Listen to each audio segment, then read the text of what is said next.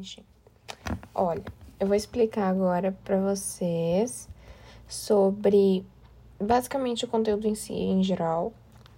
Por quê? Porque assim, porque vai que nem. Então, eu não consegui acessar minha conta inteira no Spotify. Então,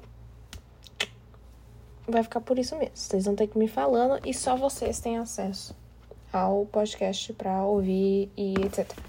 Então, primeiro, a amplitude, você já sabe o que é o, a diferença entre o valor maior e o valor menor. Isso aí. Isso. Beleza. A variância é a razão entre a soma dos quadrados das diferenças entre cada lado, entre cada dado e a média obtida pelo número de elementos do conjunto, que a gente tem lá a fórmula certinha. Então, o primeiro passo é você encontrar a média aritmética. Segundo é calcular a diferença entre cada valor e a média aritmética. Elevar cada diferença ao quadrado e somar todos os quadrados obtidos depois dividir o resultado da adição pelo número de elementos do conjunto. Ok. Então, a gente tem ali o exemplo do Daniel, tudo. Os exemplos que a gente já fez. O que é média aritmética.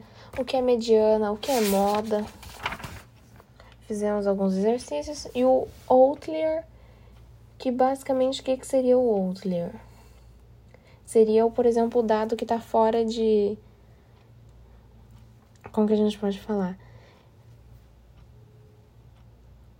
que se dispersam dos demais, ou seja, ali eu tenho 306 de 144, ele se dispersa muito, então quando geralmente vocês têm dados assim, fica legal de vocês tirarem e etc.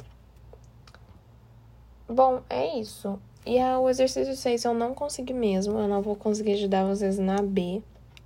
Eu tô esperando meu pai terminar de fazer as coisas dele e eu vou pedir para ele ajuda aqui.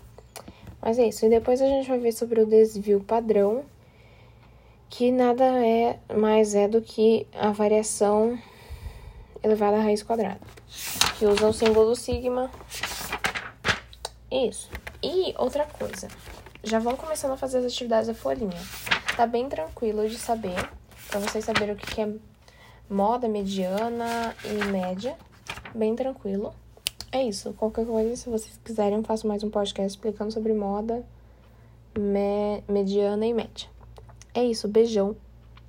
Adoro vocês.